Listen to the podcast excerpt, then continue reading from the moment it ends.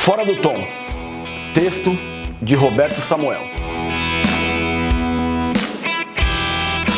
Uma das coisas que mais me irrita são os veículos zanzando pela cidade com um som tão alto, mas tão alto que a lataria do carro parece que vai se desfazer no ar.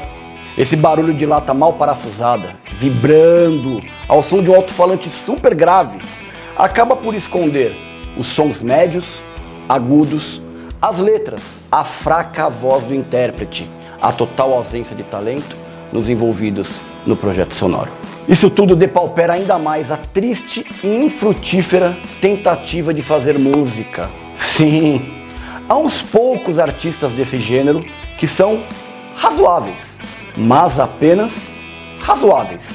O monótono bum, bum, que alcança todas as casas do bairro é torturante.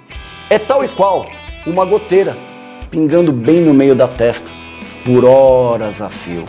Tenho fixo entre os meus conceitos de que o sujeito é fruto do meio que habita, sim. Há sempre alguns que conseguem enganar o próprio destino, desviar das pedras e achar a melhor trilha. Ao ser exposto às obras dos grandes mestres da música mundial, o indivíduo tende a copiá-las, a tentar fazer melhor. Pensar se aprende pensando. E ao pensar, o passo seguinte é contestar a realidade. E é o que lhe estão expondo. Ao ouvir diariamente músicas as quais depreciam as mulheres, meninos e meninas começam a acreditar naquilo como verdade coletiva e imutável. Acham normal o palavreado chulo, sem propósito definido, quase sempre venenoso. E ao ver todos ao seu redor ouvindo aquelas afirmações e sem uma realidade que possa se contrapor ao que vê e ouve, fatalmente entenderá que aquilo é o normal.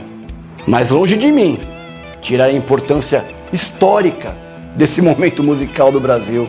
Ele reflete com exatidão a estrutura da sociedade, o grau cultural e o nível de conhecimento atual de nosso povo.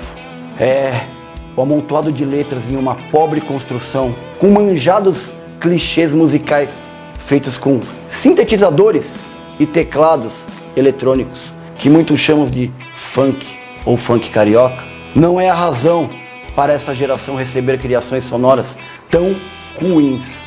Esses barulhos mal equalizados são apenas mais uma das consequências de um país que está ladeira abaixo há décadas. Uma carroça que perdeu o condutor, como já disse Raul Seixas nos anos 80 do século passado. Aliás, Raul Seixas, que meus pais não gostavam. Eles consideravam mais talentosos Cascatinha em Ana, Duo Glacial, Patativa do Assaré, José Fortuna, Luiz Gonzaga, Lupicínio Rodrigues. Nossas bisavós deviam preferir Cartola, Pixinguinha, Chiquinha Gonzaga, Ari Barroso, Noel Rosa. Nossa, olhando essa lista, percebo que estamos mesmo piorando a cada geração. A música é apenas uma das janelas onde é possível observar a situação de um país ou de um bairro. Existem outras, é claro. Cada geração produz seu próprio som, cria, recria ou adapta uma batida já existente. E ao criar, deixa a sua marca, mostra o seu conhecimento musical e cultural na obra, imprime sua cara e deixa um sabor, um gostinho de seu tempo para ser saboreado no futuro pelos de sua geração. Certa vez meu pai disse que não entendia como eu poderia gostar de uma música que eu não sabia o idioma, uma barulheira infernal de guitarras distorcidas e baterias enlouquecidas. Eu disse que havia detalhes nos solos das guitarras e nas divisões melódicas das baterias que eram muito bem feitos. Ele não entendeu nada e nunca mais falou sobre o assunto. Quem sabe há algum valor escondido nesses funks que eu ainda não percebi, mas cá entre nós deve estar bem escondido.